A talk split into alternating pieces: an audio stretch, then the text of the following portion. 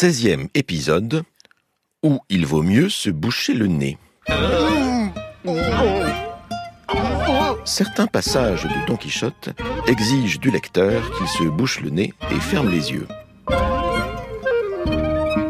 Ainsi, à l'auberge où nous avons laissé les deux héros perclus de blessures. Pour les guérir, le chevalier prépare un élixir prétendument miraculeux.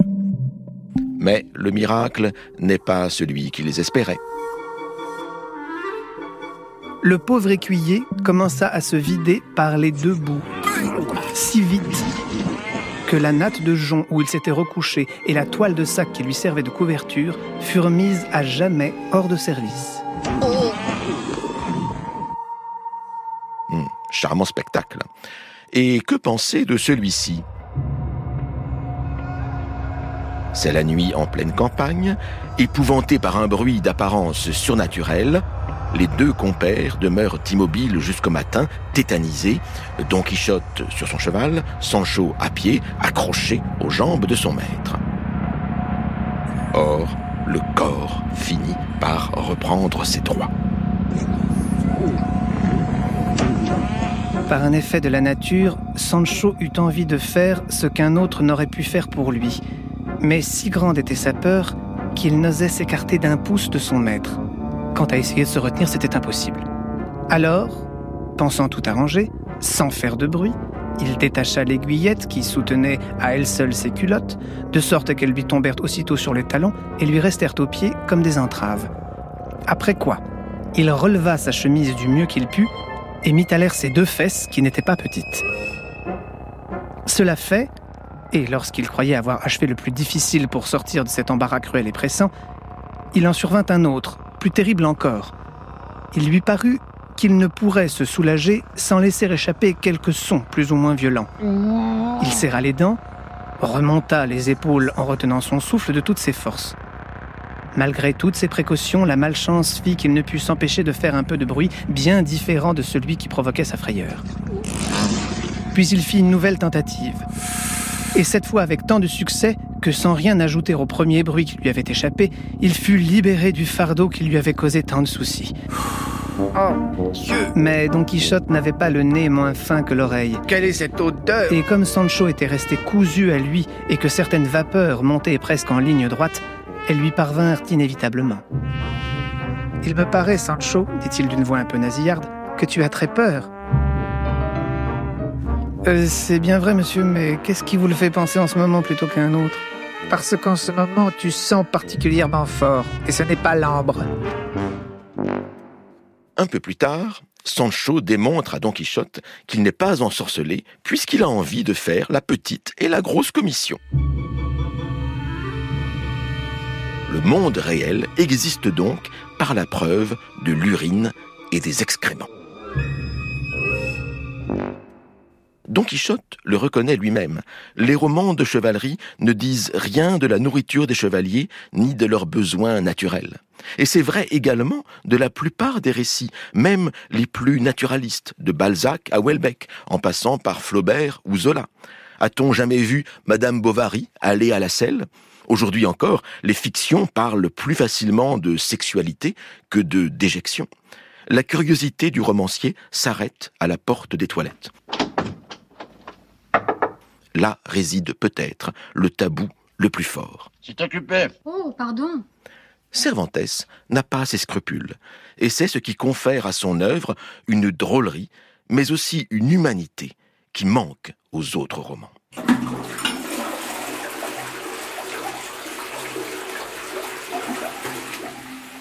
Dix-septième épisode où la lutte des classes s'invite dans Don Quichotte. Retrouvons nos deux compères à l'auberge où nous les avions laissés en fâcheuse posture. Don Quichotte s'en va sans payer, au motif d'abord que ce n'était pas une auberge, mais un château, et du reste. Jamais chevalier errant n'a payé ni logement ni nourriture dans une auberge, car le droit et la loi veulent qu'on les héberge gracieusement.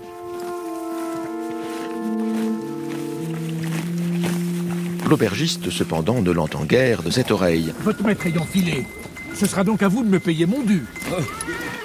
et s'il ne peut faire payer le maître, réclame son dû au serviteur, lequel prétend à son tour bénéficier des mêmes droits que le chevalier. Et il s'en serait allé de même si quelques clients de l'auberge n'avaient décidé de jouer un tour au mauvais payeur et de le berner littéralement, c'est-à-dire de le faire sauter dans une couverture. Comme pris d'une même inspiration, ils s'approchèrent de lui et le firent descendre de son âne, pendant que l'un d'eux allait chercher la couverture du lit de l'aubergiste. Ils jetèrent Sancho dedans, et là, ils se mirent à faire sauter Sancho en l'air et à s'amuser de lui comme on fait avec les chiens pendant le carnaval. Le malheureux poussait de tels cris qu'ils parvinrent aux oreilles de son maître. Il montait et descendait dans les airs avec tant de grâce et d'agilité que si Don Quichotte n'avait pas été aussi furieux, il n'aurait pu, je pense, s'empêcher de rire. Toutes les plaisanteries, même les meilleures, ont hélas une fin. Et lorsque les farceurs relâchent Sancho, ce dernier reproche à son maître de n'être pas venu le chercher. Quichotte l'assure que les farceurs étaient des fantômes et des gens de l'autre monde contre lesquels lui-même ne pouvait rien. Il lui manque en effet l'épée magique du légendaire Amadis de Gaulle, seul capable de briser l'enchantement. Sancho exprime à ce sujet de sérieux doutes.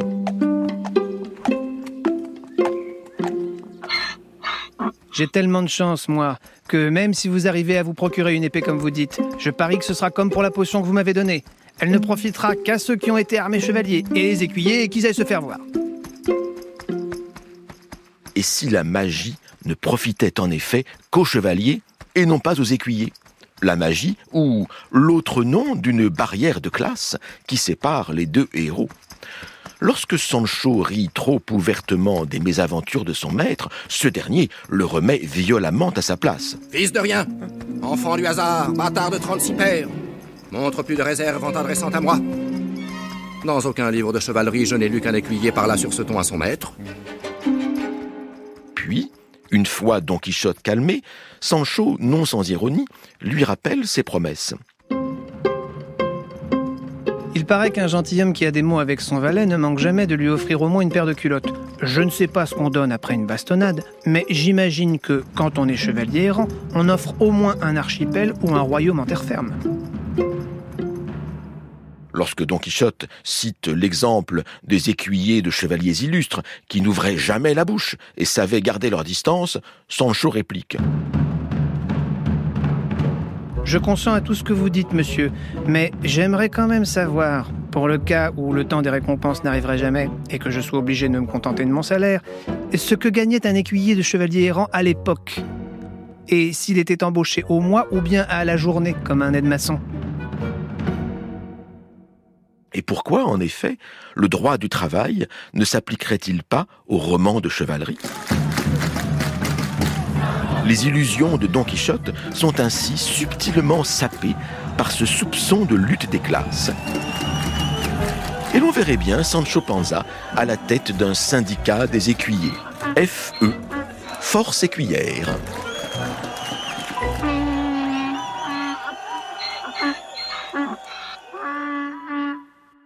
France Inter, un été avec Don Quichotte, William Marx.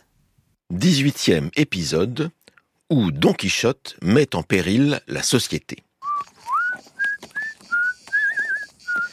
À peine délivré de l'auberge aux mille aventures, voici Don Quichotte cheminant tranquillement sur Rocinante quand il aperçoit un étrange cortège. Qu'est-ce donc, Sancho? Ça? Une dizaine d'hommes qui marchaient, menottes au poignet et enfilés comme les grains d'un rosaire dans une longue chaîne de fer qui les tenait par le cou. Ils étaient accompagnés de deux hommes à cheval et de deux autres à pied, les premiers portant des arquebuses et les autres des pics et des épées. Aussitôt qu'il les vit, Sancho dit à son maître C'est une chaîne de forçats du roi qu'on emmène aux galères. Comment? s'écria Don Quichotte. Est-il possible que le roi emploie la force contre certains de ses sujets? Ce que je veux dire, monsieur, c'est que ce sont des gens condamnés pour leurs crimes à servir le roi aux galères. Des forçats. Quoi que tu en dises, et de quelque manière qu'on le prenne, ces gens sont emmenés de force et non de leur plein gré. Ça, c'est sûr. Voici donc une affaire qui me concerne. car mon métier est d'empêcher qu'on fasse violence aux misérables et qu'on opprime les nécessiteux. Remarquez, monsieur, que la justice qui agit au nom du roi ne fait pas violence à ces gens-là et qu'elle ne les opprime pas non plus. Elle les punit pour leurs crimes. Soldats, soldats Qu'y a-t-il, cavalier Qui êtes-vous Des sergents de justice. Nous dépendons du gouvernement de Tolède. Ne pourrais-je tenir de chacun d'eux les causes qui les ont conduits à cette triste situation Oh, ma foi, si le cœur vous en dit, ils ne feront pas faute d'y répondre. Rien ne leur plaît plus que de raconter leur méchant tour.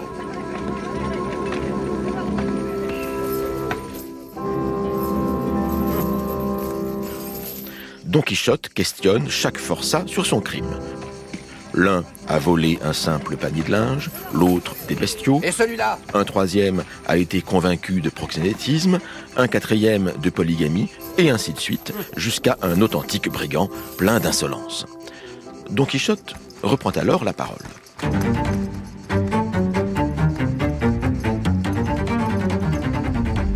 De tout ce que vous m'avez confié, mes chers frères, j'ai pu conclure que, bien que votre châtiment soit la juste punition de vos fautes, il ne paraît pas être de votre goût, et que vous partez ramer aux galères contraints et forcés. Il n'est pas juste de réduire au rang d'esclaves ceux que Dieu et la nature ont fait libres. Car enfin, messieurs les gardes, ces pauvres gens ne vous ont rien fait. À chacun son péché. Laissons à Dieu dans le ciel le soin de châtier les méchants et de récompenser les bons. Il n'est pas bien que les hommes honnêtes deviennent les bourreaux des autres hommes quand ils n'ont aucun motif. Laissez-les partir. Et Don Quichotte de délivrer les prisonniers par la force. Victoire complète. Messieurs Permettez-moi d'aller porter vos chaînes à la dame de mes pensées Or, comme il demande aux forçats délivrés de remettre leur chaîne au cou et d'aller rendre hommage à sa dame dulcinée, ceux-ci répliquent par des jets de pierre et prennent la fuite, laissant Don Quichotte tout contrit de se voir maltraité par ceux-là même à qui il avait fait tant de bien. Étonnante aventure qui fait de l'ingénieux Hidalgo, ivre de l'idéal chevaleresque et chrétien, un contestataire de l'ordre établi et du pouvoir royal.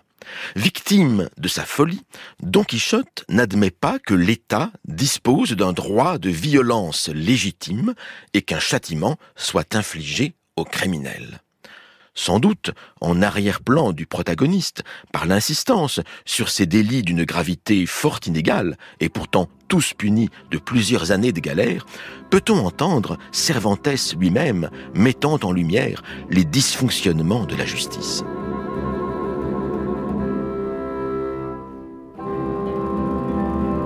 Quant à Don Quichotte, chevalier sans maître, errant et solitaire, il est une pure anomalie dans un royaume espagnol à la stricte hiérarchie. Obéissant à sa propre loi, il se met lui-même hors la loi et promeut parodiquement l'émancipation de l'individu, non pas au nom de la raison, comme le feront plus tard les philosophes des Lumières, mais au nom de la déraison.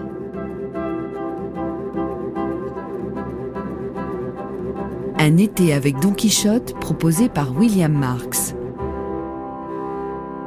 Lecture de Grégoire le Prince Ringuet. 19e épisode où Don Quichotte rencontre Shakespeare. Voici une histoire que seule la réalité peut inventer. Miguel de Cervantes et William Shakespeare, qui aujourd'hui encore dominent de leur stature la littérature de l'Espagne et de l'Angleterre, ces deux géants du roman et du théâtre furent non seulement contemporains l'un de l'autre, mais Cervantes, mort le 22 avril 1616, fut enterré le jour même de la mort de Shakespeare, le 23 avril. Stupéfiante coïncidence, n'est-ce pas? On devrait faire du 22 ou 23 avril la grande célébration de la littérature européenne. La coïncidence devient un peu moins frappante lorsqu'on sait que le calendrier julien, alors suivi par l'Angleterre, était en retard d'une dizaine de jours sur le calendrier grégorien en usage dans le reste de l'Europe. Shakespeare mourut donc en réalité au début de mai 1616. Malgré tout, la proximité des dates laisse songeur. Certains historiens imaginent que les deux écrivains se seraient croisés dans l'été 1605 à Valladolid, où habitait Cervantes, et où Shakespeare accompagna peut-être, lors d'une visite officielle, l'ambassadeur du roi d'Angleterre. Nobles seigneurs et mesdames, ouvrez les yeux. On donna alors des ballets et des spectacles où figuraient déjà les personnages de Don Quichotte et de Sancho, quelques mois à peine après la parution du roman, tant le succès de ce dernier fut foudroyant.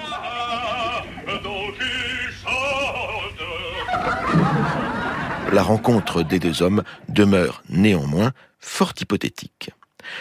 Moins hypothétique fut la rencontre de leurs œuvres, car le roman de Cervantes inspira à Shakespeare une pièce de théâtre dont on trouve la mention dans un registre de libraire londonien de 1613, l'histoire de Cardenio par messieurs Fletcher et Shakespeare. Cardenio est un personnage rencontré dans la montagne par Don Quichotte, et son histoire occupe plusieurs chapitres du roman. Il s'agit d'un jeune homme à qui son meilleur ami, le grand seigneur Don Ferdinand, a volé sa fiancée, Lucinde. Don Ferdinand force Lucinde à l'épouser, et Cardenio, fou de douleur, s'enfuit dans la montagne où il erre désespéré.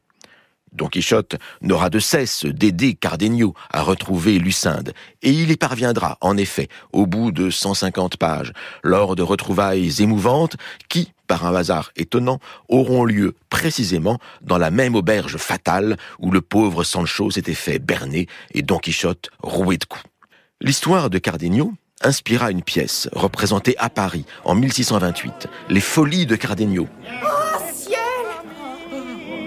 C'est donc vous, Cardenio Lucinde, est-ce possible? Première d'une longue série d'œuvres théâtrales françaises inspirées de Don Quichotte. Et je rends Lucinde à Cardenio. Oh, Quant au drame de Shakespeare, écrit en collaboration avec le dramaturge John Fletcher en 1613, un an à peine après la première traduction anglaise du roman de Cervantes, je vais hélas décevoir les auditeurs.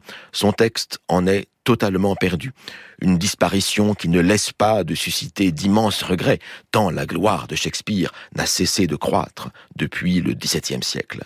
Certes, on représenta à Londres en 1727 une pièce attribuée à Shakespeare et inspirée de l'histoire de Cardenio, mais l'attribution était mensongère et à vocation purement commerciale. Du Cardenio de Shakespeare, il ne reste donc qu'un titre et un rêve, celui d'une rencontre au sommet entre deux des plus grands génies de la littérature, deux maîtres de la fiction et de l'imagination.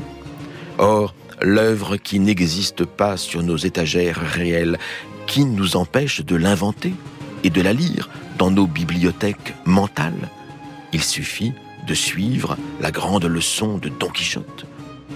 Croire aux créations de notre esprit.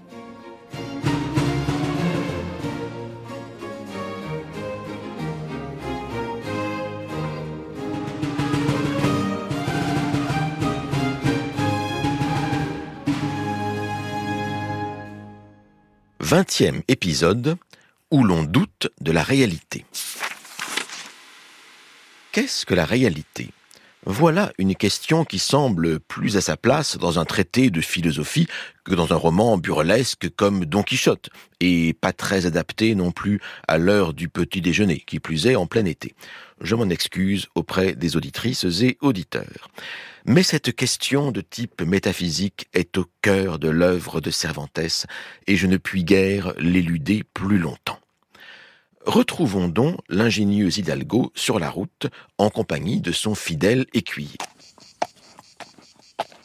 Cent pages plus tôt, Don Quichotte a perdu au combat la visière qu'il avait si maladroitement ajustée à son casque pour s'en faire un aume. Or, voici qu'arrive en face de lui un cavalier portant un aume resplendissant, tout en or. Qu'est-ce donc, Sancho? En réalité, il s'agit d'un barbier sur son âne, revenant de chez un client, et qui, pour se protéger de la pluie, a posé sur sa tête un plat à barbe en cuivre bien astiqué. Peu importe. Don Quichotte a décidé que cet âne était un cheval, ce barbier un chevalier, ce cuivre de l'or, ce plat à barbe un aume, et non pas euh, n'importe lequel, mais le fameux aume que le légendaire Renaud de Montauban avait enlevé au roi Membrun. Allons, Sancho, mettons-nous donc à l'ouvrage. Attaquer le paisible barbier qui, sans comprendre ce qui lui arrive, s'enfuit à toutes jambes, et lui dérober son plat à barbe, c'est pour Don Quichotte l'affaire d'un instant. Voici votre armée, votre gras. Il est encore neuf et vaut au moins 20 pièces. Et le voici, à présent, coiffé d'un plat à barbe qu'il arbore fièrement, convaincu qu'il s'agit du haume de Membrun. Sur votre respect, votre grâce, mais ce casque n'est qu'un plat à barbe. Alors que tous rient de lui, en le voyant ainsi accoutré, il ne s'en inquiète nullement, expliquant même à Sancho sa théorie. Il y a sans cesse autour de nous une troupe d'enchanteurs qui changent et transforment les choses à leur guise selon qu'ils souhaitent nous aider ou nous nuire. Voilà pourquoi ce que tu crois être un plat à barbe me semble à moi être le haume de Membrun, et un troisième y verrait encore autre chose. L'enchanteur qui me protège s'est montré d'une grande prévoyance en faisant en sorte que l'on prenne pour un plat à barbe ce qui est bien réellement le haume de Membrun. Comme c'est un objet d'une valeur inestimable, tout le monde me poursuivrait pour me l'enlever. Mais les gens n'y voyant qu'une vulgaire bassine, personne ne s'en soucie.